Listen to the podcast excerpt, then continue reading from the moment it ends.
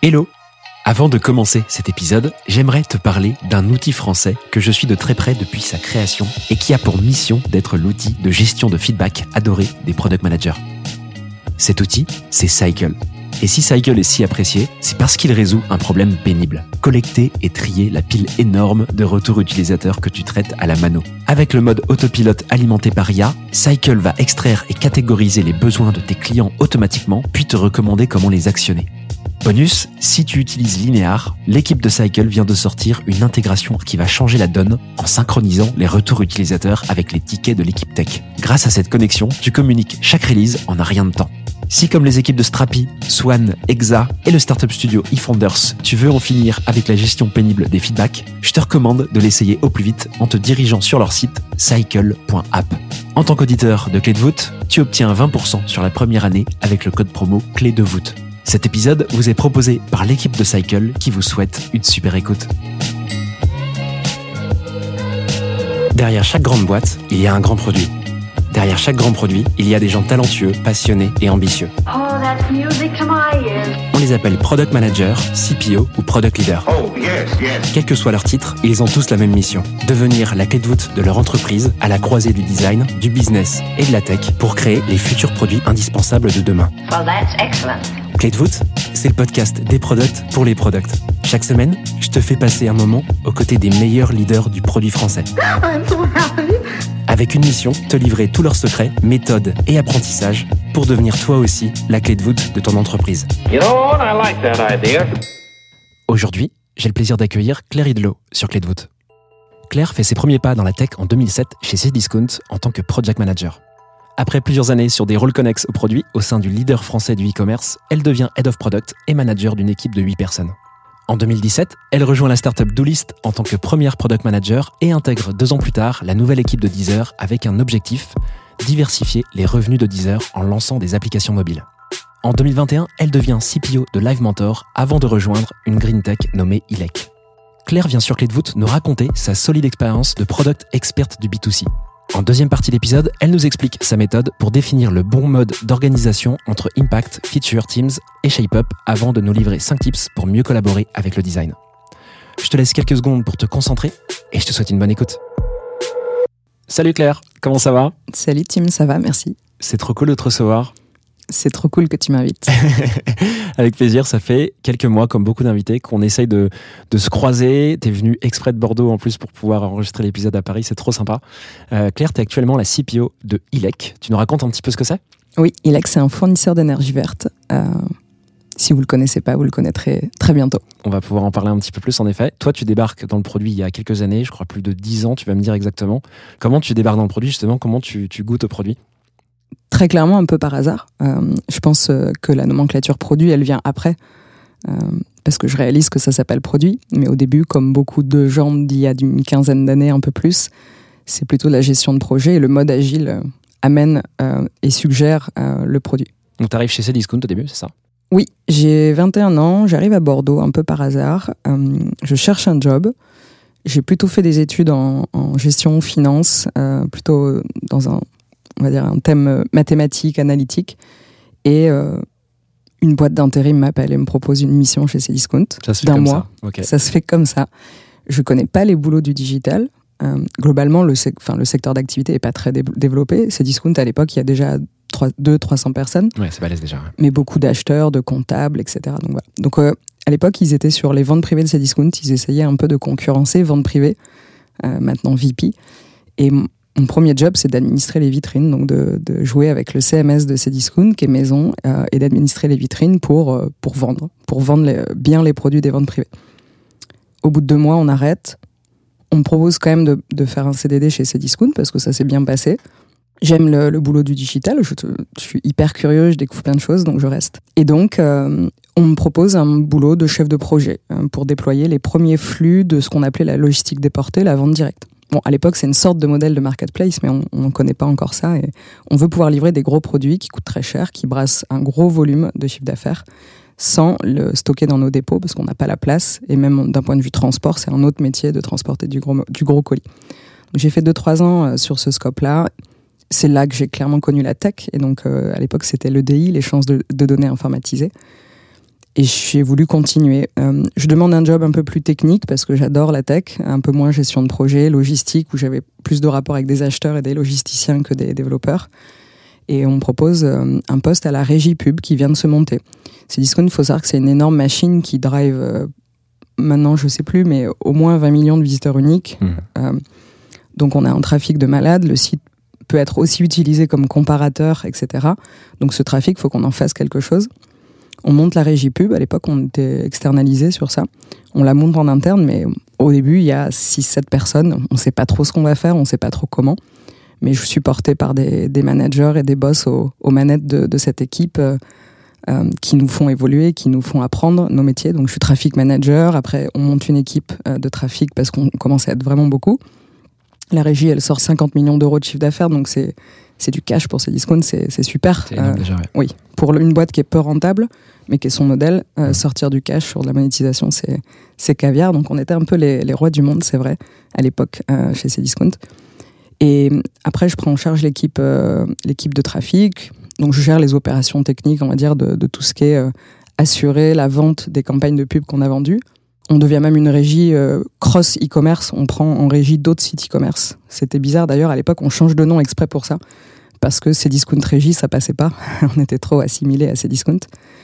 Euh, voilà. Et je passe mon temps à négocier des formats pub avec euh, la personne qui s'occupait du site, de l'expérience du site et donc de tout le site responsive. Il y avait peu de mobile à l'époque, c'était très orienté desktop. Je passe mon temps à négocier des formats pub pour avoir plus d'impressions, pour que les commerciaux de la régie puissent vendre davantage. Et la personne euh, de cette époque qui s'en va et qui quitte ses discounts, enfin qui va ouvrir le Brésil pour ses discounts, euh, me propose euh, de reprendre sa suite. Je dis non, parce que moi je veux rester dans la pub. Et en fait, euh, finalement, je crois que c'est mon, mon boss de l'époque qui me, qui me dit Mais Claire, tu vois pas l'opportunité, donc vas-y. J'y vais, et c'est là que ces discounts passent en agilité. Je pense qu'à cette époque, on est déjà 1000. Euh, on passe à peu près 600 devs euh, en équipe agile, avec des métiers en face. Et les premiers métiers, donc moi je bascule de côté commerce slash marketing.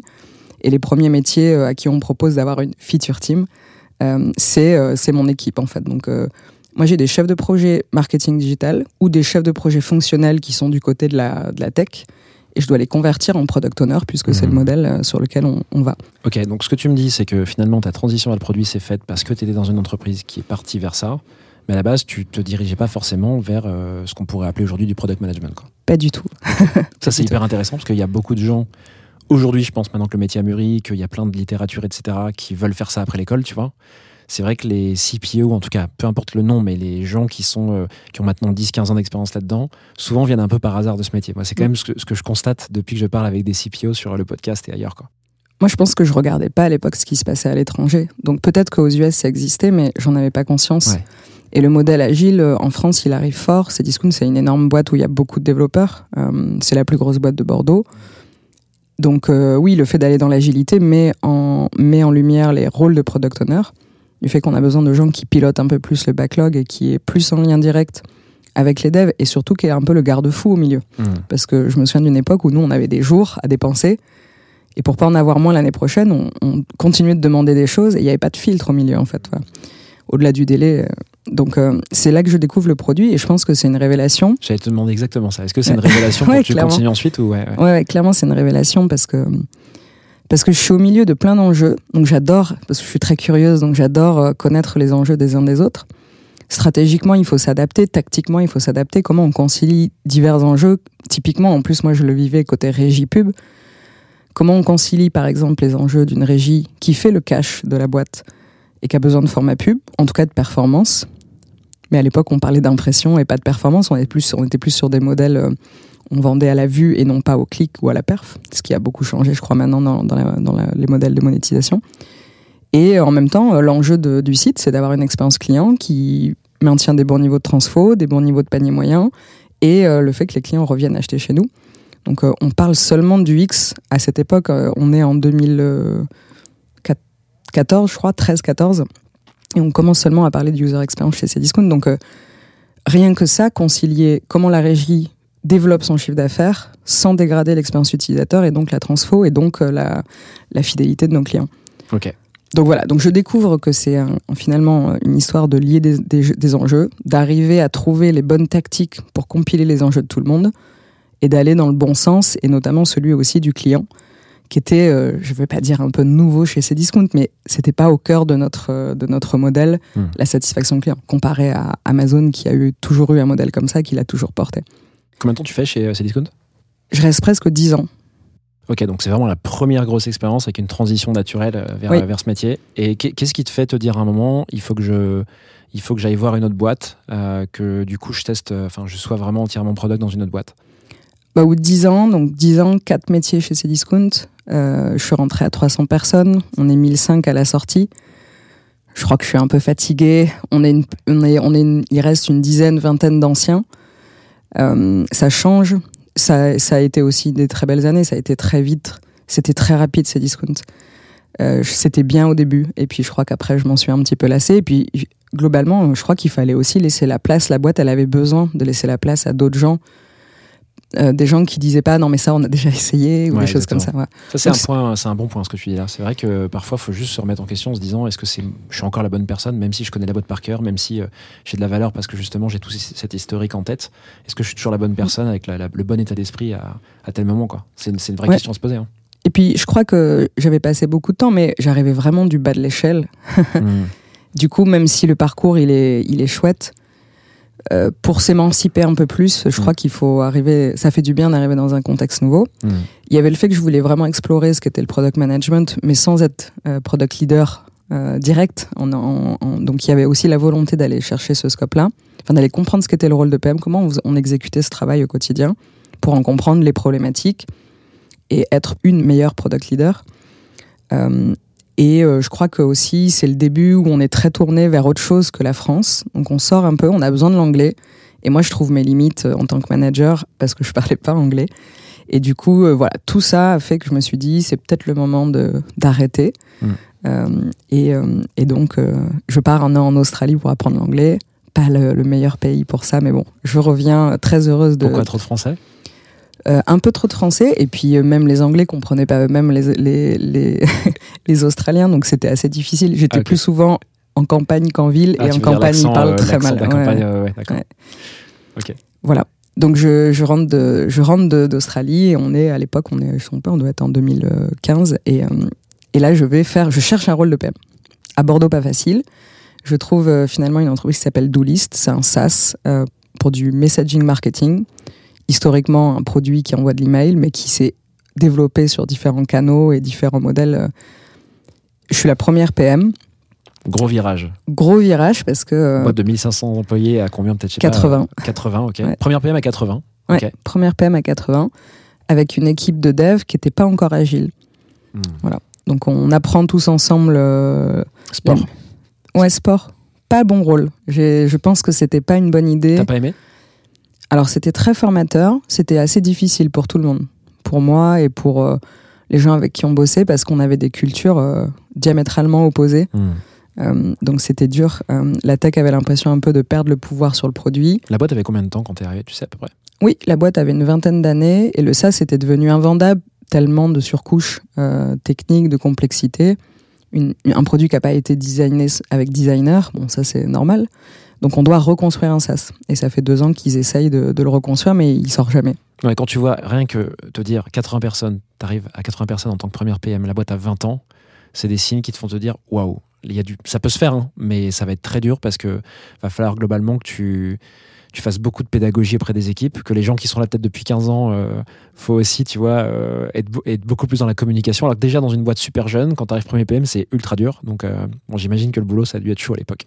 Oui, et puis c'est du B2B, donc euh, la relation avec une équipe commerciale, je la connais pas.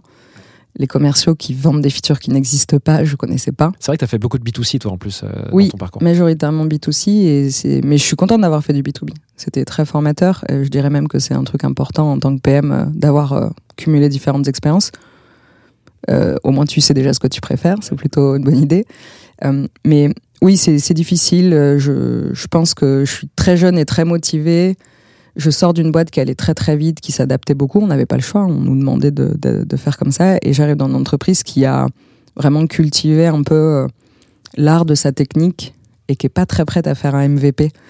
euh, d'un nouveau SaaS. Par contre, eux, les commerciaux sont très contents parce qu'ils n'arrivent plus à vendre et ils ont hâte d'avoir le nouveau SaaS euh, en V1 euh, pour pouvoir vendre à une autre, un autre type de, client. Bon, très formateur cette, cette expérience d'un peu plus de deux ans. Difficile un peu pour tout le monde, mais aujourd'hui, moi, je la, je la regrette pas parce que je pense qu'elle a fait bouger des lignes et pour moi et, et, euh, et pour Doolist, j'espère. Euh, Qu'est-ce que tu fais ensuite, juste après Dolist bah ensuite, je rejoins Deezer. Ok. Alors entre deux, je, je fais un peu un appel du pied à la communauté. Euh, Il y avait LPC Paris et, et à Bordeaux, on n'avait rien parce que je suis bordelaise. Et du coup, je demande si c'est possible de venir en région faire des, faire des meet-up. Et ils étaient en train de justement de déployer un petit peu les, les canaux régionaux. Donc euh, je contacte euh, d'ailleurs, euh, on me recommande Chloé Martineau pour parce qu'elle vient d'arriver à Bordeaux, elle est de chez Mano Mano et peut-être qu'elle serait intéressée. Et qui a donc monté, avec euh, la fonction produit chez Mano Mano, parenthèse, qui, qui a fini CPO, euh, ou sur un rôle en tout cas de leadership. Je sais pas exactement l'appellation, mais je crois que c'était CPO. Tout à fait.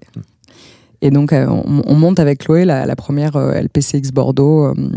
et, et voilà, la première ambition de rassembler des gens qui, en fait, faisaient du produit, ou en tout cas étaient dans des boîtes qui avaient mis en place l'agilité et ont commencé à parler produit. Donc, tu Euh, faisais partie des premières franchises de LPC en province. Tout à fait. Tout Parce qu'il y en a fait. plein maintenant. Il y a Marseille, Lyon de mémoire. Oui, toutes les grandes villes euh, quasiment de France. ouais. Toutes les régions maintenant, on leur, euh, on leur traque euh, LPC. Et, euh, enfin, d'ailleurs, c'est plus LPC, c'est French Produit. Euh, et ça marche, ça marche bien. Et il y a de, de belles, de beaux échanges, de belles rencontres. Et donc, euh, bah, à l'époque, je suis très intéressée. Donc, je veux rejoindre finalement une équipe où il y a plus de product management, une entreprise, pardon, où il y a plus de produits. Parce que ça m'intéresse. Et là, euh, First PM, c'était bien. Mais je suis pas euh, nourrie pas- ouais. ouais, très formateur, mais j'ai envie, j'ai plus envie d'être la pédagogue. J'ai envie, moi aussi, d'apprendre dans, une, dans un environnement avec une culture produit plus développée. Et donc, je rentre chez Deezer. Euh, à l'époque, c'est Benoît Terpereau, euh, mon manager, qui me, qui m'embauche et euh, il crée une équipe qui s'appelle Appfleet, qui est une entité complètement à part de Deezer, qui aura pour mission bah, de, justement de créer une flotte d'applications mobiles autre que le core product qu'est Deezer, parce qu'ils sont persuadés qu'il y a autre chose à faire, de mettre toute l'expérience de tous les usages possibles et inimaginables de la musique, comme par exemple écouter des podcasts, euh, comme par exemple euh, écouter des livres audio, comme par exemple avoir des paroles et, faire du karaoké. Donc voilà, notre but c'est de trouver ce qui peut être sorti du produit principal pour en faire des apps mobiles qui créent des usages distincts et de, on va dire, euh, susciter l'intérêt de- de nos clients ou de d'éventuels futurs clients pour un diversifier des leviers de revenus et puis deux c'est une source d'acquisition autre pour le core product. Donc voilà, on doit on doit livrer des POC, on doit montrer que ça fonctionne, que les gens sont intéressés dans différents pays. Donc c'est ma première expérience aussi internationale. J'avais envie que mon anglais serve un peu à quelque Justement, chose. j'allais dire, tu avais l'accent australien. euh, Non, j'avais, euh, j'étais terrorisée. Benoît pourrait en parler souvent parce que c'était souvent au cœur de nos échanges. J'étais terrorisée, hein, mais j'avais une équipe qui était, euh, enfin tous mes collègues en fait me, me soutenaient et m'encourageaient et je préparais tout, tout simplement. D'ailleurs, ça c'est un petit tips euh, pour les gens qui ont peur de l'anglais. T'as pris Avec- par cœur? Euh, ouais, j'écrivais tout, je doublais tout. Je doublais tout ce que j'écrivais, je préparais toutes mes réunions. Du coup, fallait pas trop me poser de questions à l'improviste. Mais généralement, on m'aidait, on me soutenait quand on voyait que je- j'étais, c'était compliqué. Trop bien. Puis au bout de quelques mois, ça passe. Donc voilà, Deezer, ça a été une expérience euh, très tournée mobile, je connaissais pas. Très tournée finalement aussi équipe à part. On était euh, une, une petite bande de seniors qu'on a mis à Bordeaux euh, pour être un peu tranquille. Et, euh, et on- basé à Bordeaux euh, pour Deezer, oui. J'ai Oui. pas- Ouais, ils ont fait des bureaux à. Bordeaux à l'époque et ils montent cette équipe là-bas. Donc tous les gens sont à Bordeaux et on livre, on livre des POC euh, sur différents pays. On travaille avec des équipes en local et c'est super parce qu'en fait on a tous les moyens de Deezer, mais euh, en mode euh, en mode start-up. euh, petite équipe là-bas, quoi. Ouais. Petite famille. exactement. Ça, c'est génial. Et puis surtout, j'apprends ce qu'est MVP. Enfin, j'apprends les lancements. On fait pas beaucoup de lancements de produits dans sa carrière de product. C'est pas forcément évident. J'apprends le lancement. J'apprends euh, la- le côté très itératif, très focus sur les besoins d'utilisateurs. Parce qu'au début, on n'a pas forcément besoin de faire des résultats business. On a besoin de montrer l'usage, l'appétence. Donc, euh, du coup, tu veux juste ramener des gens sur ton sur ton produit et qu'ils reviennent. Et ça montre qu'il y a quelque chose à faire. Donc, ton école produit, à t'entendre, elle est vraiment chez Deezer, non? Vraiment les, un peu les fondamentaux de, de ce qu'est l'expérience euh, utilisateur, etc. C'est vraiment là que tu as, approfondi ou tu avais déjà un petit peu, un petit peu ces bases-là euh, auparavant? Je pense que c'est un peu comme quand tu fais de la veille et que tu lis plein de choses, ça remet les idées en place. Voilà. Ouais. Ça est venu C'est bon refresh, rechercher, ouais, exactement. C'est venu chercher tout ce que j'avais appris sans l'avoir connecté au produit, Mm. euh, comme la délivrerie, le découpage, euh, euh, le go-to-market, enfin, d'entendre ce que les gens ont à dire, régler des problèmes, mais voilà, pas sous un angle produit. Sauf que là, on le fait sous un angle produit avec un cadre qui est un peu plus propre euh, et avec des gens qui aussi ont connu ces, organisations, donc qui sont dans une logique comme ça. Et à l'époque, euh, il y a une super équipe, quoi. On est un binôme avec une product designer géniale. Céline, il y a plein de devs super intéressés par le business, par les clients, par les besoins des clients. Donc euh, voilà, c'est un effort collaboratif qui, est, qui donne vraiment euh, du bon. Quoi. Puis une boîte de passionnés, de passionnés pardon, j'imagine Oui, chez Deezer, euh, oui, il y a un socle commun, bien sûr. Ce qui n'est pas évident, parce que quand tu as des gens trop passionnés, euh, pour justement faire monter des idées, si les gens sont très partie prenante, tu vois, d'une idée en particulier, c'est très dur de leur enlever de la tête. Tu vois ce que je veux dire? Ouais, mais en même temps, ils ont tellement d'idées que c'est très riche aussi, quoi. Il euh, faut aller gratter. Euh. Mais, euh, mais oui, c'est une boîte de gens, voilà, qui, qui tournent autour de l'entertainment, de l'audio. Parce qu'il n'y a pas que la musique chez Deezer, il y a plein de gens qui sont intéressés par l'audio. Donc ouais, c'est très, c'est très formateur. et en même temps, on est très libre, donc c'est hyper satisfaisant je crois, je crois qu'on est un peu jalousé, euh, sainement, mais on est un peu jalousé parce qu'on va très vite, euh, on sort des produits alors que les autres ils sont un peu enfouis dans des, des, des plein d'héritages, euh, de dettes hein, techniques, les choses sont moins faciles, sont plus lentes, il y a plus de monde, et nous on est un peu à part et mmh. on sort des apps tous les trois mois. tu veux dire la famille à Bordeaux, la petite famille à Bordeaux ouais. qui est jalousée par rapport au reste Un de peu, la boîte. ouais, je crois. Ah, ouais. Puis après, il fallait passer les produits à d'autres équipes. On n'en est jamais arrivé là parce qu'on n'a pas réussi à avoir les droits pour tous les produits qu'on a sortis. Après, ils ont changé un peu de braquet. Moi, c'est à l'époque où je suis partie. Mais voilà, en tout cas, super école. Et, après 10 heures, bah, j'ai la première occasion de devenir CPO. Euh, en fait, ça y est, j'ai été senior PM. Entre-temps, 10 heures m'a donné l'opportunité de pouvoir être euh, head of product et donc de reprendre une fonction de leader. Et euh, du coup, euh, ça y est, j'ai validé que j'ai envie de revenir en tant que product leader parce que j'ai vu qu'en contributeur individuel, je m'en sortais, j'ai compris les problèmes. J'ai souvent trouvé que le management, ou en tout cas ce qui est poussé par le top management, est pas vraiment favorable à déployer un bon environnement produit. Donc je me dis que je peux peut-être faire mieux en ayant compris la problématique. Et puis j'ai envie, j'aime bien, j'aime bien pouvoir disposer de moyens euh, et de pouvoir le mettre à contribution. Voilà j'aime bien piloter les choses euh, naturellement. Donc, euh, donc du coup, je décide de retourner dans un, une fonction de product leader un peu plus officielle parce que c'est quand même un track un peu euh, expérimentation. C'est bien, mais au bout de deux ans, d'avoir sorti un certain nombre de produits, d'avoir itéré sur un produit que finalement on n'ira on n'ira pas beaucoup plus loin parce qu'on n'a pas réussi à négocier les droits, c'est la grosse difficulté de ce milieu c'est un peu frustrant. Voilà, j'ai envie de tirer du business, des résultats. Euh, j'ai envie aussi de me démontrer qu'on sait pas juste euh, amener des clients et les faire revenir, mais qu'on sait les faire payer et les garder, hein, ce qui est une logique un peu différente. Je connaissais pas les modèles freemium hein, d'ailleurs à l'époque, donc euh, c'était aussi une découverte de passer de freemium en premium. Et donc voilà, et donc euh, j'ai une opportunité chez chez Live Mentor, qui est une, entreprise EdTech d'éducation qui forme des entrepreneurs à le devenir. Très boîte à impact sociétal. Mmh c'est plutôt des petits entrepreneurs, euh, je, je, dirais locaux. Euh, enfin, on parle pas de gens qui montent des grosses startups La à ambition. Mmh. Exactement. Ouais. Et euh, à l'époque, il y a une équipe déjà construite.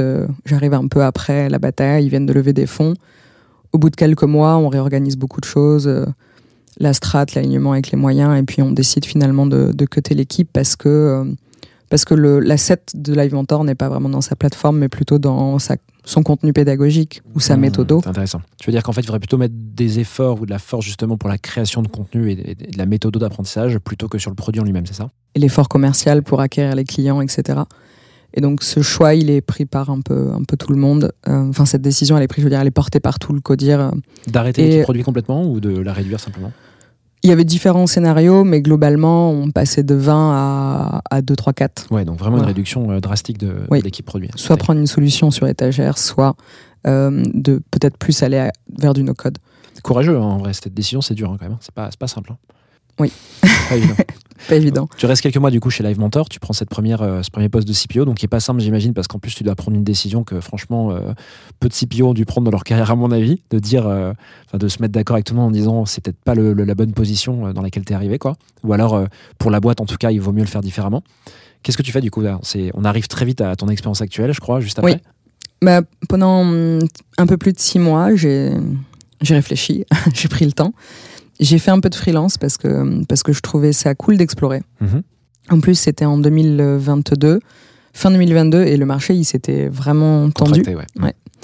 Et en fait, voilà, je vais vers le freelance et, et je trouve du plaisir parce que je me mets à coacher. euh, c'est des choses qui viennent pas mal à moi, d'avoir travaillé peut-être un peu le réseau indirectement. Euh, je coach des, des gens, des PM seniors ou des, des PM en passage head of product.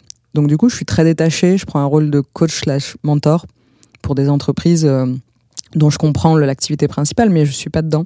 C'était hyper intéressant. J'avais envie de faire des missions de freelance qui recolleraient avec de toute façon mon envie d'être interne dans une entreprise. Euh, j'ai dû, je préfère travailler collectivement avec des équipes que tu connais, euh, plus que de façon ponctuelle sur des sujets avec lesquels tu es un peu plus détaché, même si les deux sont intéressants, mais voilà.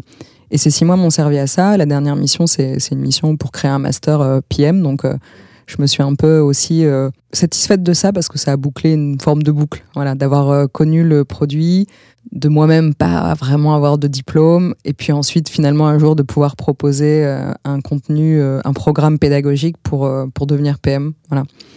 Et, après ça, bah, je rencontre ILEC. Voilà, je prends mon temps, je rencontre des entreprises, je fais des process. Boîte bordelaise, ILEC, boîte toulousaine. Toulousaine. Boîte on reste dans le sud-ouest. sud-ouest. Ouais, on reste dans le sud-ouest. je sais que t'es chauvin. Oui, oui. Ben ouais, franchement, je suis, je suis assez contente d'avoir. Franchement, t'as géré, hein, parce que depuis le début, tu y arrives quand même. hein. T'arrives à tenir la boîte à Bordeaux. hein. Eh ben, parce que souvent, on me demande est-ce que c'est possible d'avoir une carrière euh, produit euh, hors Paris? Ouais. Alors, la réponse est oui. Bah, t'as l'exemple, quoi. T'as même fait venir fait. 10 heures à Bordeaux, quoi. Ouais, moi, ils sont venus avant, Ouais, avant, ouais, je avant sais moi. bien. Je rigole.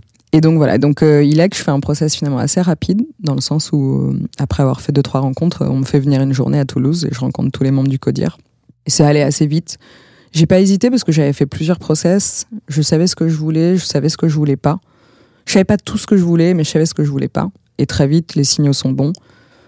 Eux, ils avaient peut-être vu aussi pas mal de monde. Bon, Voilà, on s'est, ça a vite matché. Et je les ai rejoints en février cette année, donc ça fait un peu plus de sept mois que, que je suis dans l'entreprise. Tu peux nous faire euh, une petite vue d'ensemble de l'équipe aujourd'hui, euh, produit e-tech, si tu veux, euh, chez ILEC ILEC, euh, alors aujourd'hui on doit être, en tout cas on tend vers à peu près la cinquantaine, soixantaine de collaborateurs en tech produit.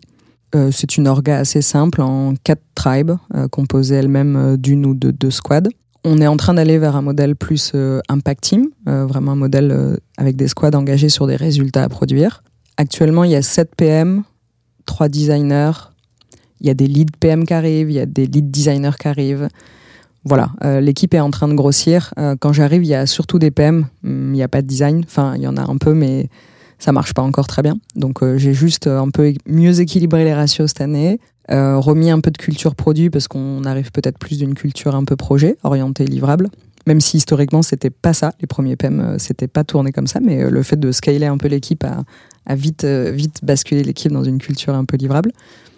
Et voilà, c'est une équipe qui est, on a énormément recruté en 2022, enfin, ils ont énormément recruté en 2022 et 2023.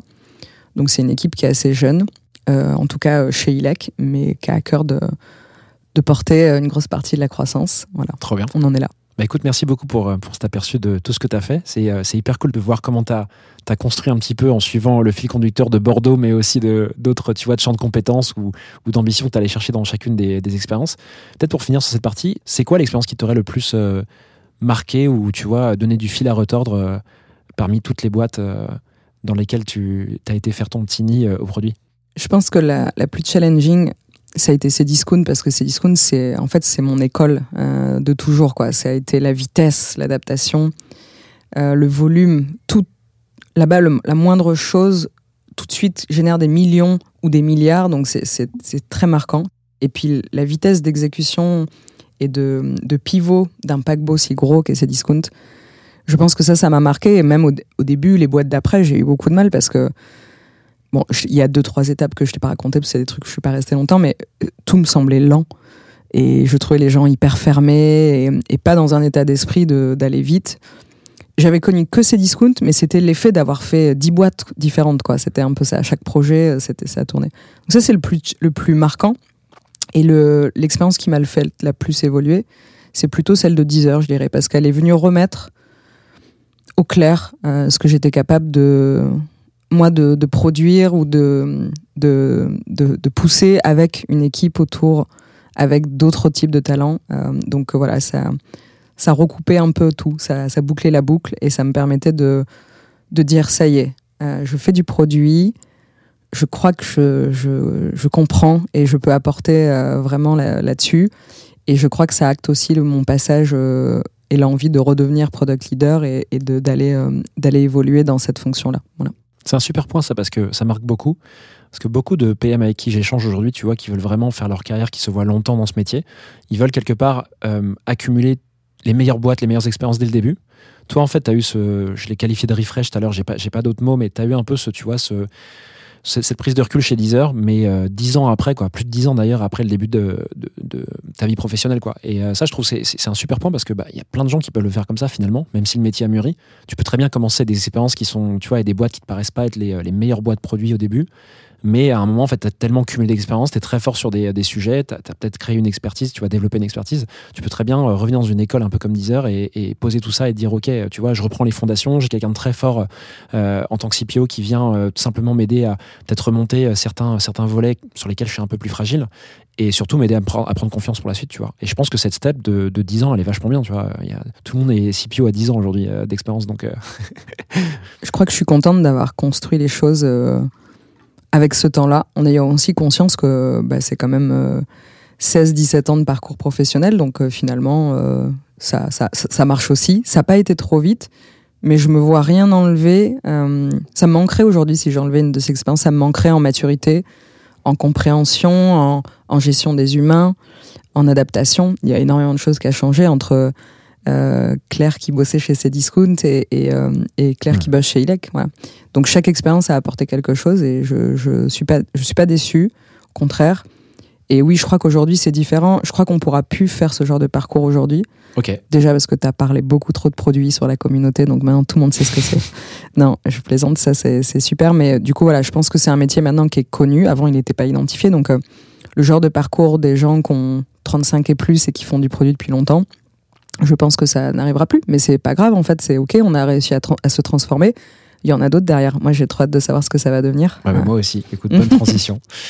Écoute, merci beaucoup pour ça, Claire. Je te propose qu'on passe à la deuxième partie de l'épisode. Est-ce que tu es prête?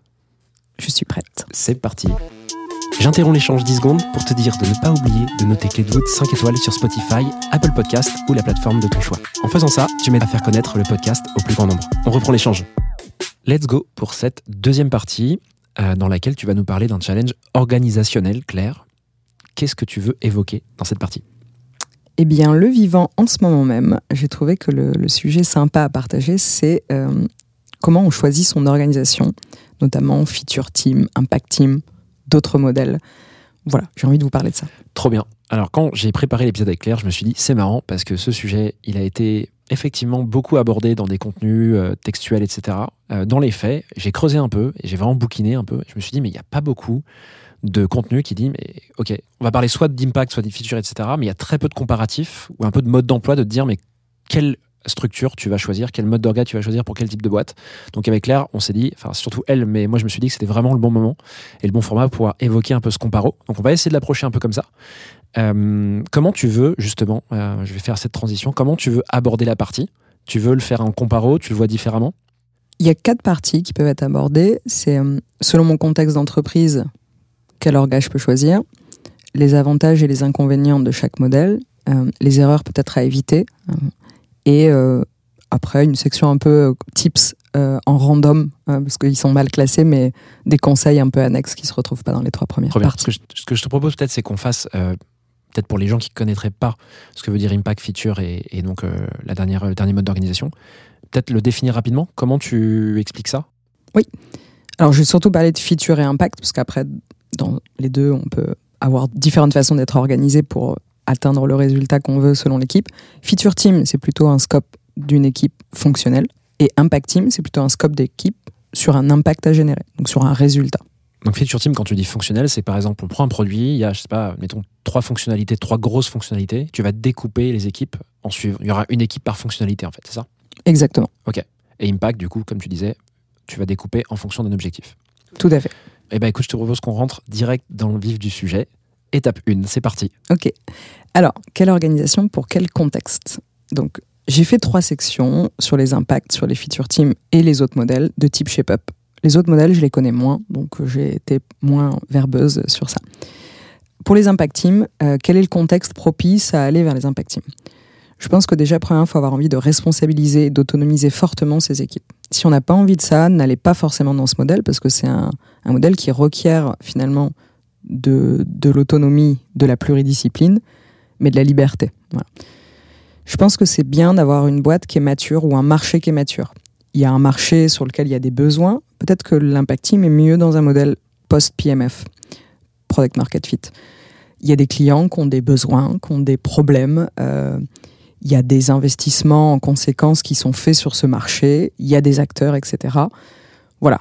Il y a des, on sait ce qu'on veut aller tacler comme résultat parce que le marché nécessite d'être très bon et de générer des résultats pour être meilleur Hmm. ou pour être attractif. Est-ce qu'il y a une taille de boîte minimum ou d'équipe produit tech minimum euh, qui est nécessaire justement pour pouvoir lancer ce type d'organisation Je crois pas. Ilek euh, a commencé par une impact team avec son first PM. Ok, un PM, il y avait quoi Un PM, un designer et quelques devs quoi. Qu'un PM, Un PM, ok. des devs, Ok. mais un PM. Euh, donc non, je, je, je crois pas qu'il y ait de taille. Je, en tout cas, j'ai pas, je l'ai pas constaté. Euh, voilà, parce que la maturité dépend pas du tout de la taille de l'équipe, en vérité. Et taille maximum, à contrario J'ai pas non plus de, de mesure au-dessus de- d'une boîte euh, de 800, 1000 personnes. Je pense que dans les boîtes avec des grands groupes, c'est difficile quand même. Parce qu'il y a, on le verra, mais dans les inconvénients, il y a une grosse notion d'overlap qui est difficile à gérer. Donc pour les impact teams, le bon contexte, euh, on a dit euh, envie de responsabiliser, d'autonomiser, une boîte mature, des objets clairs à leur confier. Il faut que ce soit hyper limpide côté top management sur les objectifs qu'on a à atteindre. Si c'est pas très sûr, mauvaise idée. On va Mhm. aller vers des résultats dont on ne sait pas trop euh, à quoi ils, euh, qu'est-ce qu'ils vont nourrir comme, euh, comme objectif d'entreprise. Je pense qu'il faut avoir une très bonne maîtrise de la data, c'est-à-dire aussi un, un stack data qui est, bien branché, qui est bien câblé, que les gens comprennent. Quand je dis les gens, c'est aussi beaucoup les products. Il faut avoir cette logique de savoir mesurer. Je veux bien rebondir là-dessus, ouais. Comment tu sais que tu as une bonne une logique data une stack data qui est bien, tu vois, qui est, qui est- qui est bien adaptée à la taille de boîte et au contexte? Tu as un bon niveau de tracking, tu sais parler avec des chiffres, et quand t'as pas d'arguments euh, factuels, euh, sous-entendu data, t'es pas très influent. Ok. Voilà. Quand ça parle beaucoup de chiffres dans une entreprise ou que c'est un peu le sujet euh, de discussion, en tout cas c'est celui qui l'emporte euh, à ramener des chiffres, alors ça veut certainement dire que la boîte est dans un état d'esprit orienté data et, et par des chiffres. Voilà. Donc c'est dans les interactions, c'est pas juste avoir branché des outils ou les derniers outils à la mode et, et, euh, et- juste regarder la data, faut aussi avoir cette culture d'échanger en basant un petit peu son dialogue, euh, peut-être un petit peu la prise de décision aussi sur la donnée. Quoi. Au même titre que quand une boîte entière parle très data et que quelqu'un arrive et parle pas data, très difficile pour cette personne. Ouais. L'inverse est vrai aussi. Voilà. Il peut y avoir plein de data, mais si personne n'en parle, je suis pas sûr que ce soit au cœur vraiment de, de, de- en tout cas de la prise de décision. Je pense qu'il faut une bonne maîtrise de sa delivery euh, parce que l'impact team va vraiment se focaliser sur l'exploration.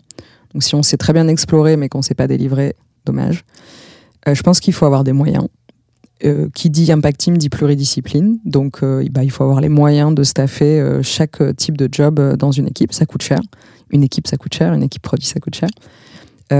Et gérer des relations de confiance avec les stakeholders. Alors, je ne le mettrai pas comme une condition sine qua non parce qu'elles peuvent se créer. Elles peuvent aussi relever la confiance ou la, on va dire la, la relation avec les stakeholders. Je pense que c'est bien d'avoir une bonne base sur ça. Je ne vais pas parler de savoir s'il faut ou, pas déjà faire de la discovery. Je pense qu'il faut savoir le faire, mais chez Ilek, on l'a fait en étant peut-être un peu moins euh, euh, en maîtrise de la discovery, et pour autant, on va y aller, et c'est un peu plus difficile peut-être. Je sais pas, j'ai pas de levier de comparaison du coup. Qu'est-ce qui t'a décidé, toi, chez ILEC, de justement mettre en place les impact teams plutôt que le reste? Bah, la- volonté de l'entreprise de l'être, euh, boîte très très data. Donc euh, voilà, l'envie de générer des résultats plus que de livrables. Donc euh, c'était une conviction interne, voilà, dans lequel je n'avais qu'à m'inscrire. J'ai juste levé deux trois points en disant que c'était peut-être un peu plus compliqué que que penser. Et voilà, on a développé plein de choses pour. euh, on est en train, on est en train d'y aller. Bah, je te laisse poursuivre. Euh, sur- donc sur les impacts, là, tu nous as donné un petit peu euh, les, les grands contours de pourquoi c'est intéressant et dans quel contexte euh, penser plutôt à- aux impact teams qu'au-reste. Oui, pour les feature teams, tu veux savoir Ouais, bah ouais, avec plaisir. Bah, tu, tu nous as teasé depuis le début sur le sommaire. Moi, je suis, je suis chaud pour la suite. hein. Alors, le bon contexte, je dirais, pour une feature team, c'est plutôt, euh, alors, soit une start-up ou en tout cas une, une boîte un peu récente dont les fondateurs, je dirais, n'ont pas encore terminé d'injecter leur vision. Tant qu'il y a encore des gens qui savent ce qu'il faut faire ou qui sont persuadés de ce qu'il faut faire ou qui ont envie d'injecter tout simplement leur vision initiale de, ou leur sens produit, je pense que c'est pas le bon moment d'avoir une impact team. Il faut dérouler d'abord, exécuter ce qu'il y a dans la tête de ceux ou celles qui ont fondé l'entreprise ou le produit. Euh, ou alors, je dirais plutôt des entreprises qui ont des scopes à maintenir euh, avec, un, avec une forte envie que tout ça tienne bien. C'est-à-dire que si les, points clés, les socles clés d'un produit qui fonctionne, c'est des parties qu'il faut maintenir et sur lesquelles on veut développer de l'expertise, peut-être c'est plus intéressant de mettre une équipe feature team, on va plus développer l'expertise des gens, puisqu'ils vont être un peu cantonnés à un scope. Par contre, ils vont peut-être très bien le faire. Là où Impact Team, on va aller, on va s'autoriser plus de marge, mais on va peut-être moins, moins être expert dans une certaine partie, soit Hmm. technique, soit fonctionnelle. Donc c'est peut-être pour des produits plus techniques, où il y a un socle technique très très fort, Ou des parts d'un produit. au départ d'un produit, ouais. Oui. Je pense notamment aux produits, par exemple, basés sur des API, tu vois, où il y a des constructions d'API fortes avec de la régulation, etc. Oui, c'était l'exemple que je m'étais noté, c'était euh, les produits euh, Ouais. dont tout le monde se sert. Tout- souvent, c'est un peu les tribe platform des orgas, euh, le socle, l'asset technique euh, que, sur lequel les autres équipes se reposent pour aller créer des expériences. Euh, typiquement, c'est un scope souvent euh, fonctionnel. Ok. Et donc là, pareil, pas de règles sur la taille de boîte, la taille d'équipe. euh, on peut le faire sur des petites boîtes comme des beaucoup plus grosses? Oui, je crois pas. Je suis pas convaincu que ça, ça réside dans une taille de boîte. Ouais. Ok, donc il n'y a pas de lien. Je le dis parce que je pense qu'il y a des PM euh, ou product designers ou entrepreneurs qui écoutent ce podcast qui viennent de boîtes bah, radicalement différentes. Je le vois quand je discute avec l'audience. Et euh, j'imagine que la première question que tu te poses, c'est est-ce que c'est fait pour moi? Donc forcément, tu te, euh, dis que peut-être lié à ton contexte, ça passe pas. Mais en tout cas, faut s'enlever de la tête, selon toi en tout cas, s'enlever de la tête que c'est lié à une taille de boîte. C'est plutôt à la manière dont est fait le produit, à la manière où le produit est vu dans la boîte, à la maturité euh, de l'équipe euh, et des sujets euh, dans toute la boîte. Quoi. Ouais, la maturité aussi de, l'entreprise vers ce qu'elle veut atteindre. Si tu sais pas trop ce que tu veux atteindre, euh, vaut mieux être sur des scopes fonctionnels. Je dirais que c'est- peut-être plus sécurisant, Feature Team, que Impact Team. Impact Team, tu sais ce que tu veux atteindre, tu sais pas comment tu vas y aller. Feature Team, tu sais ce que tu vas livrer. Voilà. Il y a un côté rassurant euh, dans l'un ou l'autre est un peu plus exploratoire. Donc, euh, voilà. Pour moi, ça dépend pas d'une taille. J'ai l'impression qu'il y a- il y a un peu cette notion de construction. Tu as un peu l'objectif d'avoir construit ça. Et dans les impacts, c'est beaucoup plus objectivé sur des résultats euh, business, tu vois, Oui. tel que c'est fait quand même. Oui, tout à fait. C'est pour ça que, et je le dis, enfin, j'en parlerai un peu plus après, mais on peut mixer. Une organe n'a pas besoin d'être full impact team ou d'être full feature team. Je, pense même que c'est quasiment impossible. Parce qu'il y a toujours un scope un peu fonctionnel qui est l'asset techno fort du produit, un modèle de facture pour, euh, ou un modèle de tout ce qui est euh, de facturation pour euh, un produit à abonnement. Voilà, tu peux développer plein de features, mais il faut que ton système y tienne, il faut que tu factures tous les mois, il faut que tu sois capable de donner des factures à tes clients, de faire comprendre ce qui a été prélevé, etc. Donc ça, c'est typiquement un scope où je pense qu'on est mieux sur un, sur un scope fonctionnel. Hyper clair. Est-ce que tu as autre chose à ajouter pour les feature teams? Oui, je pense que hum, ça peut être aussi l'envie forte de masteriser sa delivery, d'avoir une qualité d'exécution irréprochable. Donc on préfère cantonner sur un scope mais devenir meilleur et le faire avec une meilleure qualité. Euh, ça peut être aussi sur une entreprise où un board ou des top managers veulent vraiment une visibilité euh, roadmap de solutions précises. Je dirais que ça, ça va plus dans le B2B. B2B, on a besoin d'avoir des roadmaps. En B2C, on peut dire on va vous faire une roadmap sur euh, les KPI qu'on va faire bouger ou les problèmes qu'on va régler. On va pas vous dire ce qu'on va faire pour le faire, mais voilà ce qu'on vous promet. Euh, dans B2B, on a besoin de savoir ce qu'on va vendre parce que typiquement, il y a des clients qui vont être déclenchés, enfin qui vont déclencher leur, leur vente, des leads qui vont déclencher leur, leur achat parce qu'il y a cette feature qui arrive.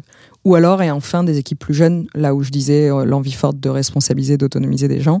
Je pense que dans les feature teams, on peut se permettre d'avoir des gens un peu plus juniors dont l'autonomie reste à acquérir.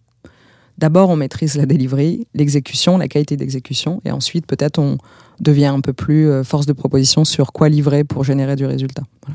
Tu disais à l'instant que c'est bien pour des PM peut-être un peu plus juniors. Euh, c'est peut-être mieux d'organiser ta boîte en feature team. Moi, j'entends pas mal dans l'écosystème produit que globalement, il y a plein de PM, surtout les plus juniors, qui ont du mal à penser euh, commercial, tu vois, impact euh, business.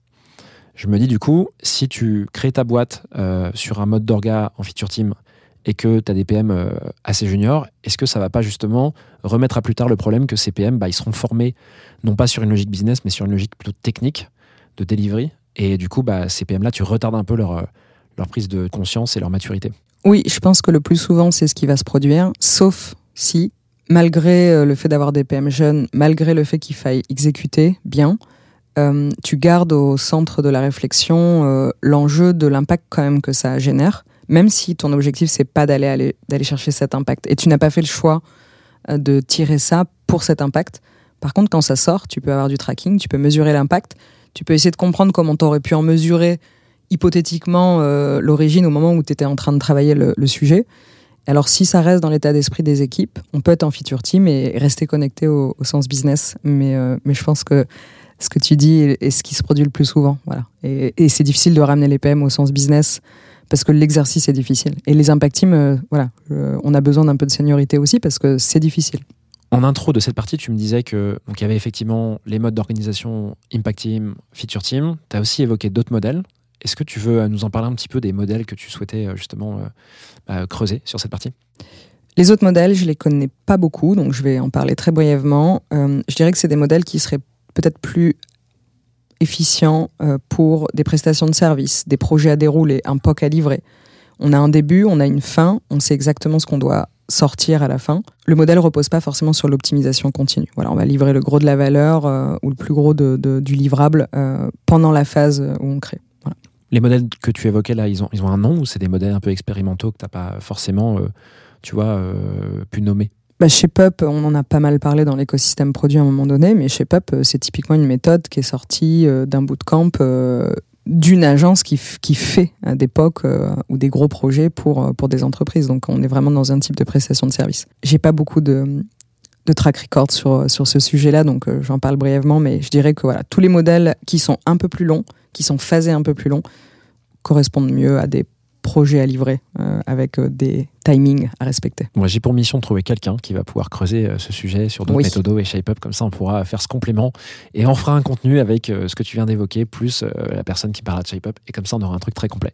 Ok. Trop bien. Est-ce que tu veux finir sur cette partie, sur d'autres éléments que tu voulais mettre en avant, peut-être? Non, on peut parler avantages et inconvénients, si tu veux. Eh ben, Avec plaisir. On peut se faire un petit, euh, un petit aperçu sur les avantages et inconvénients des deux méthodologies évoquées, Impact et euh, Feature Team. Ok. Alors, les avantages des impact teams, c'est le fait de développer l'autonomie, tous les products aiment, le fait de permettre, pourquoi pas, des rotations faciles et utiles, le fameux mercato de son orga. Euh, quand on est impact, bah, le jour où on change d'impact, on peut aussi être très pertinent, on a des bouts de chaîne. euh, voilà. Le fait de remettre la communication au cœur de l'équipe, euh, vu qu'il y a beaucoup d'overlap potentiel dans les impact teams, bah, il faut communiquer. De chevauchement, je vais le faire en français. Oui, Tu vois, tu dis que tu parles pas bien anglais, mais en fait, euh, t'en es quand même partout comme moi.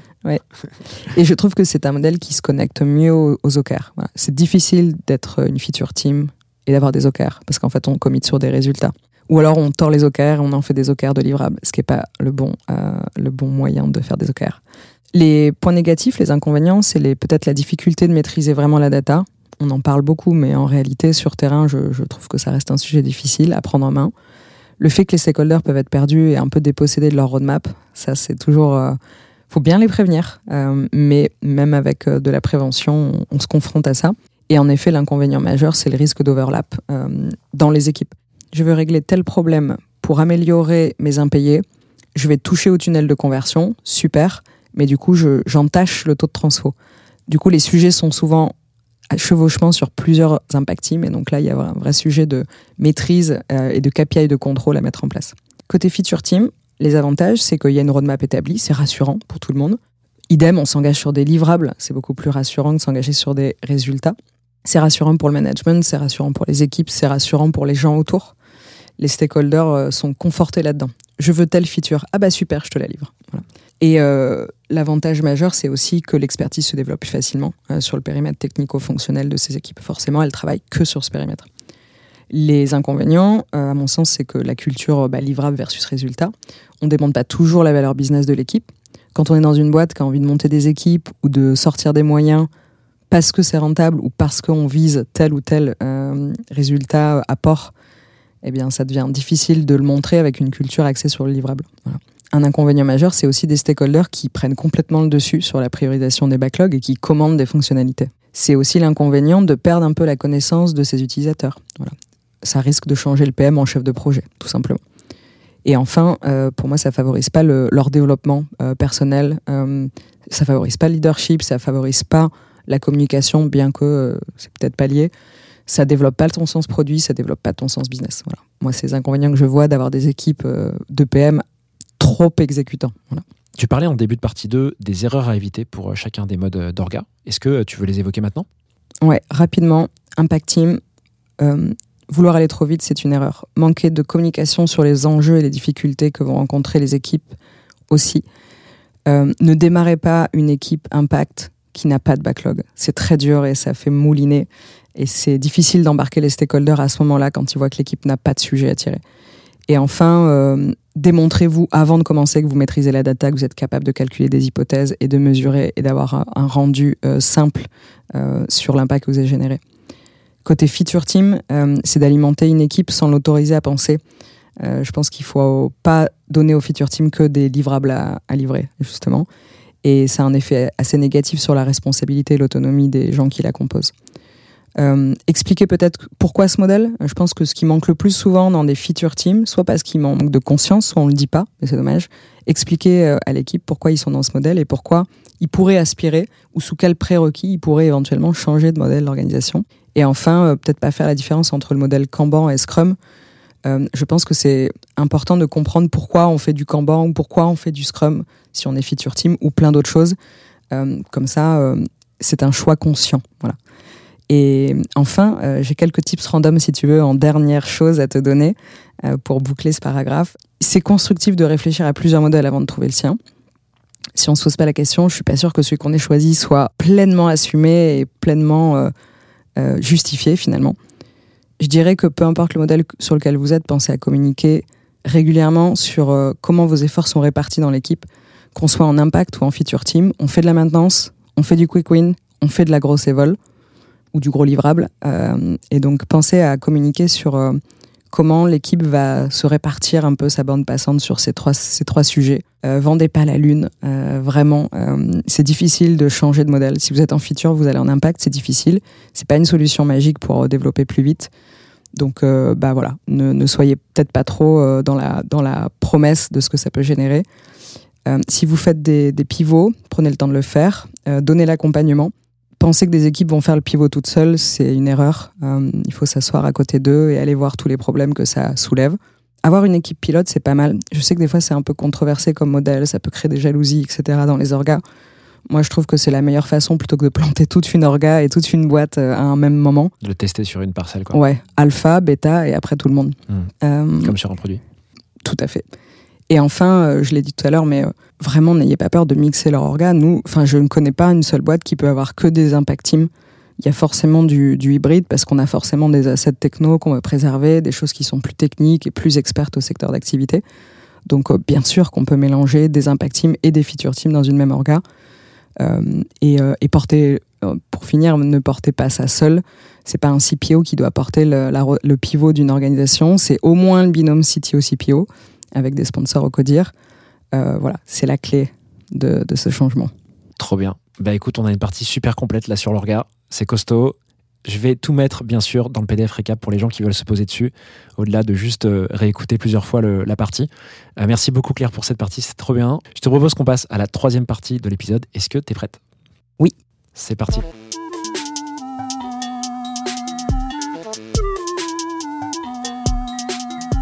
Allez, go pour cette troisième partie. Claire, qu'est-ce que tu veux évoquer?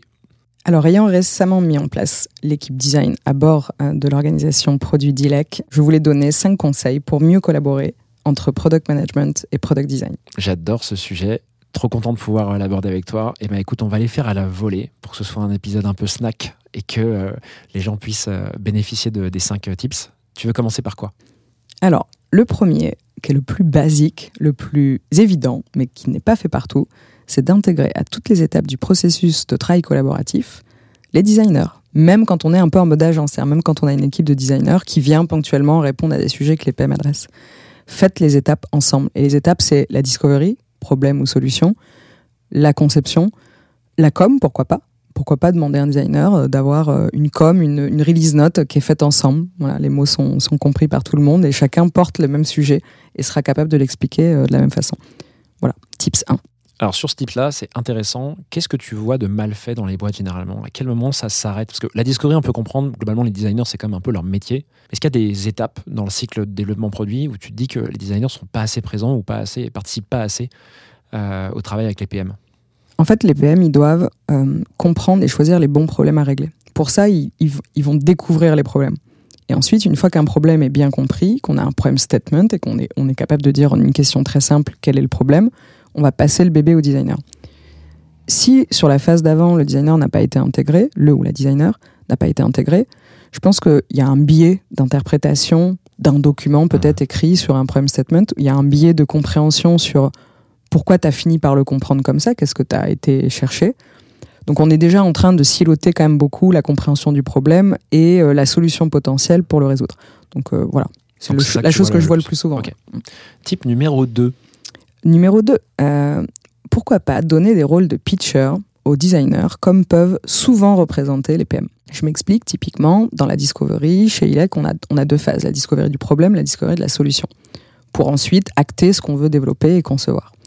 Il y a, il y a une, une instance qui s'appelle Product Checkpoint entre les deux, c'est-à-dire on vient valider que le problème est bien compris, qu'il est clair et qu'il est suffisamment clair pour être entamé en réflexion.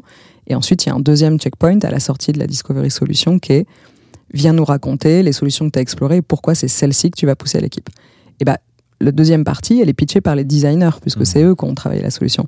Et la première partie, elle est plutôt pitchée par les PM. Donc, c'est un exemple. Ça peut être aussi euh, à une démo produit euh, de, de quelque chose qui est, qui est sorti, qui vient régler un problème. En tout cas, pour moi, les designers euh, ont une très bonne capacité de vulgariser, de simplifier.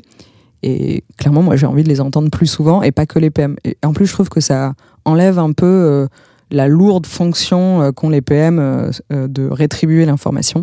Donc voilà, ne pas hésiter à partager cette, ces communications. Très cool ça. On passe au type numéro 3. Tips numéro 3, euh, les intégrer à la phase de préparation des OKR si vous êtes sur des modèles comme ça. Euh, des designers, ils vont pouvoir fournir des initiatives, euh, donner des problèmes ou opportunités qu'ils ont pu constater en aparté de certaines recherches qu'ils ont menées. Voilà. Ils donnent des insights, ils vont pouvoir vous parler de la dette design, de ce qu'ils pensent qu'il faut pousser pour aller vers l'avenir de façon viable. Donc surtout, ne les écartez pas des phases où vous prenez des engagements d'équipe sur des résultats, si vous êtes en impact team. Trop bien. On passe au numéro 4. Le numéro 4, c'est de faire, j'ai l'impression d'enfoncer un peu des portes ouvertes, mais de faire euh, des user tests entre PM et designer. N'ayez pas peur de faire le travail en double, en fait. C'est pas grave s'ils le font en même temps. C'est pas une perte de temps. Au contraire, euh, c'est des constats qu'on fait ensemble. C'est du langage commun. C'est que du bon pour l'avenir, en fait, dans- dans la collaboration. Tu vois beaucoup fait par les designers sans le PM, c'est ça? Bien sûr. Ok. Super clair. Je veux juste statuer vis-à-vis de, de ce que tu vois ailleurs. Trop bien. Et ben on finit sur le type numéro 5, si ma mémoire, ma mémoire est bonne, pardon. Tout à fait. Le dernier, mon préféré. Demander aux designers d'opérer des sessions d'analyse ou en tout cas de, de résultats d'usage. C'est-à-dire qu'en fait, là où on demande beaucoup aux PM d'être euh, forts sur la gestion de leur data, demandons la même chose aux designers. Développez votre sens analytique, demandez du tracking, parce que votre PM va pas toujours euh, vous le suggérer ou va l'oublier ou peu importe. Donc demandez-le aussi, allez voir votre usage, montez-vous des boards. Voilà, faites ce travail, n'attendez pas que ça vienne. Vous n'êtes pas juste là euh, pour euh, traiter des solutions, vous êtes là aussi pour vous intéresser à savoir si vos solutions ont fait le travail et de savoir s'il faut continuer d'itérer. Le PM, il l'aura peut-être rangé parce que pour lui, le problème est réglé. Ben non, parce que vous, il y a des choses que vous voyez dans l'impact et dans l'usage qui finalement n'est pas ce que vous aviez euh, envisagé. Donc euh, voilà, opérer des sessions d'analyse, en tout cas monter en compétence sur la data, designer et PM, aidez-les. Euh, des fois c'est l'inverse, hein, mais en tout cas voilà, faites ça ensemble et je trouve que c'est toujours pareil. C'est une histoire de mieux collaborer, de mieux se comprendre et chacun d'apporter sa brique sur des un socle de compétences communes. Voilà. Trop bien. Petite question complémentaire pour toi, maintenant que j'ai écouté ces cinq types. Là, je te vois, oh là là, qu'est-ce qu'il va me poser comme question Les gens qui vont écouter cet épisode, probablement des PM, des designers, peut-être des CPO, se disent, OK, maintenant que j'ai ces types-là qui sont super concrets, qui est-ce qui doit pousser finalement tout ça? Est-ce que c'est aux PM et aux designers de se dire, viens, on s'arrange, on fait, euh, tu vois, on essaye, par exemple, ce qu'on a, ce a entendu là? Ou est-ce que c'est aux CPO de venir insuffler ça? Comment tu vois les choses, toi? Celui qui a envie de le pousser, moi je pense qu'il n'y a pas de règle. Euh, chez ILEC, j'ai peut-être un peu plus poussé ça ces derniers temps parce que l'équipe design est récente. Les designers ont un peu plus poussé eux-mêmes à faire leur place, à faire de la pédagogie. Euh, mais en vrai, je trouverais ça génial que ça vienne directement des, binômes euh, design-produit. Voilà. Ça veut dire que vous avez des choses à démontrer et vous avez des choses à faire valoir à votre management sur votre mode de collaboration et sur les fruits que ça génère. Voilà. Et vous envoyez l'épisode, en tout cas cette partie de l'épisode, euh, à toute l'équipe pour que euh, les gens puissent l'écouter et avoir un argument pour que ça avance. Trop bien. Merci beaucoup Claire pour cette partie, c'est trop cool. Je te propose qu'on passe à la toute dernière partie de l'épisode. Il s'agit des questions flash. Je vais te poser quatre questions auxquelles il faudra que tu me répondes un peu en missile le plus rapidement possible. Est-ce que tu es prête? Je suis prête. C'est parti. Quel est ton produit préféré? Il y a du surf. Qu'est-ce que c'est que ce truc? C'est une app qui donne des conditions pour aller surfer c'est pas l'expérience qui est, qui est folle parce qu'elle est assez basique, euh, mais c'était juste pour parler d'un truc que j'adore dans la vie, qu'est le surf. Pour info clair, un podcast euh, sur ce sujet, euh, sur le surf. Tu, tu fais venir, je crois, des femmes qui sont Dis-moi exactement euh, le thème du Je podcast. fais venir des surfeuses euh, débutantes, intermédiaires ou expérimentées qui racontent un peu. C'est vraiment un podcast inspirationnel. Qui s'appelle comment? Qui s'appelle Histoire de surfeuse. Voilà, moi je vous recommande, c'est trop cool. Euh, moi j'ai écouté un petit peu, je trouve ça très sympa. Même si je suis pas surfeur ni une femme malheureusement, mais bon, je suis curieux. Mais euh, il y aura peut-être Histoire de surfeur. Un de ces quatre. Très bien. Question numéro 2. Qu'est-ce qui t'énerve le plus dans l'écosystème produit? Je crois le fait qu'on ait beaucoup trop banalisé le métier. Euh, je trouve que ça a grignoté beaucoup sur euh, les compétences que ça exigeait d'avoir, euh, ou d'avoir acquis en tout cas, le temps que ça prend pour faire ce métier. On le répétera jamais assez, mais être au milieu de plein de gens, défendre son bout de gras, avoir des éléments factuels, démontrer des résultats, bien communiquer, aligner les gens, c'est tellement difficile. Mm. Je trouve que c'est ce qui est le plus difficile dans mon métier. J'ai été PM, ça a été très difficile. J'étais un peu plus jeune, peut-être un peu moins expérimentée. Donc voilà, je- je- malheureusement, on a trop banalisé le métier. Je dis pas qu'il faut pas avoir des juniors, c'est comme tous les métiers, il y en aura. Je dis juste que voilà, ça serait bien, euh, ça serait bien que les juniors euh, ou qu'on réapprenne différemment aux juniors à être PM et qu'on n'arrive pas un petit peu en conquérant, en pensant qu'on sait tout. Voilà, parce que ça abîme le métier, la fonction, la valeur qu'il y a derrière la fonction, que ce soit des valeurs euh, financières ou que ce soit aussi des valeurs de d'efficacité. Je pense qu'il y a plein de boîtes qui ont été déçues, qui ont pris des PM, ça s'est mal passé, et ils se sont dit c'est quoi ces métiers où les gens sont payés hyper cher, euh, qui servent à rien? Voilà. Donc euh, ça, c'est un point qui me qui, m'embête un peu avec euh, la poussée de- du produit dans l'écosystème. Quelle est ta question favorite à poser en entretien? Alors c'est une question quand on contient trois. Euh, ça serait par exemple de demander explique-moi ton cheminement de carrière, la tactique que tu as opérée et en quoi la boîte euh, pour laquelle tu es en train de postuler, c'est-à-dire la nôtre, euh, correspond et s'inscrit dans ton chemin de carrière. Pour finir, quel changement as-tu apporté à ton process de développement produit au cours de l'année écoulée et qui a eu le plus d'impact sur la réussite de ton équipe? Alors le plus gros changement, ça a été le, un framework à six étapes euh, pour mener un sujet de bout en bout, qui a des phases de discovery problème, discovery solution, conception, développement, déploiement, mesure. Et est-ce que c'est ce qui a eu le plus d'impact sur la réussite? Je dirais qu'on est en plein dedans, on se l'approprie depuis Q3, ça prend du temps, il y a du monde, donc euh, je souhaite, je croise les doigts, mais je n'ai aucun doute sur le fait que ce sera ça qui apporte le plus de réussite à l'équipe euh, d'ILEC cette année. Alors j'avais jamais eu ça, une invitée qui vient et qui m'ouvre la porte à un deuxième podcast en me faisant un teaser de l'espace. Merci beaucoup Claire, bien joué. Avec plaisir. Trop bien. Et ben écoute, on en a fini pour euh, cet épisode. Merci beaucoup, beaucoup Claire pour euh, tout ce que tu nous as livré. Il y a beaucoup, beaucoup de matière. Donc là, je pense qu'il y a des gens qui vont pouvoir euh, réécouter plusieurs parties. En tout cas, une partie qui les intéresse le plus. Encore une fois, pour les gens qui ne le sauraient pas, il existe un PDF récapitulatif qui plaît beaucoup. Je l'ai vu dans les derniers sondages qui sont faits pour pouvoir se poser sur le podcast. C'est dispo directement dans la newsletter du podcast, productinboxnewsletter.substack.com. Je mettrai tout ça dans la description de l'épisode. Claire, merci beaucoup d'être venue jusqu'ici à Paris pour pouvoir enregistrer ce podcast. J'espère qu'on se revoit très vite. Puis bah écoute, euh, bon train de retour. Merci Timothée et euh, bah, je voulais vraiment aussi te féliciter et te remercier parce que derrière ces enregistrements, euh, c'est pas juste un moment qu'on passe et que vous écoutez. Il y a beaucoup de prépa, il y a beaucoup de montage. Donc merci pour tout ça et merci de faire ce, ce boulot au service de la communauté et de son évolution. Merci beaucoup Claire, c'est trop sympa. Merci, merci. à bientôt. À bientôt. Salut. Voilà, j'espère que cet épisode t'a plu. I have everything here. Si c'est le cas, tu peux me soutenir de deux façons. Laisser 5 étoiles sur Apple Podcast ou Spotify et un petit commentaire, ou partager cet épisode à une personne de ton entourage. Oh, yes, yes. Je te remercie vraiment pour tes retours. C'est grâce à toi que j'améliore Clé de voûte pour le rendre utile à ton quotidien. Darling, this trip's an inspiration. Je te donne rendez-vous la semaine prochaine pour un tout nouvel épisode riche en contenu actionnable. À très vite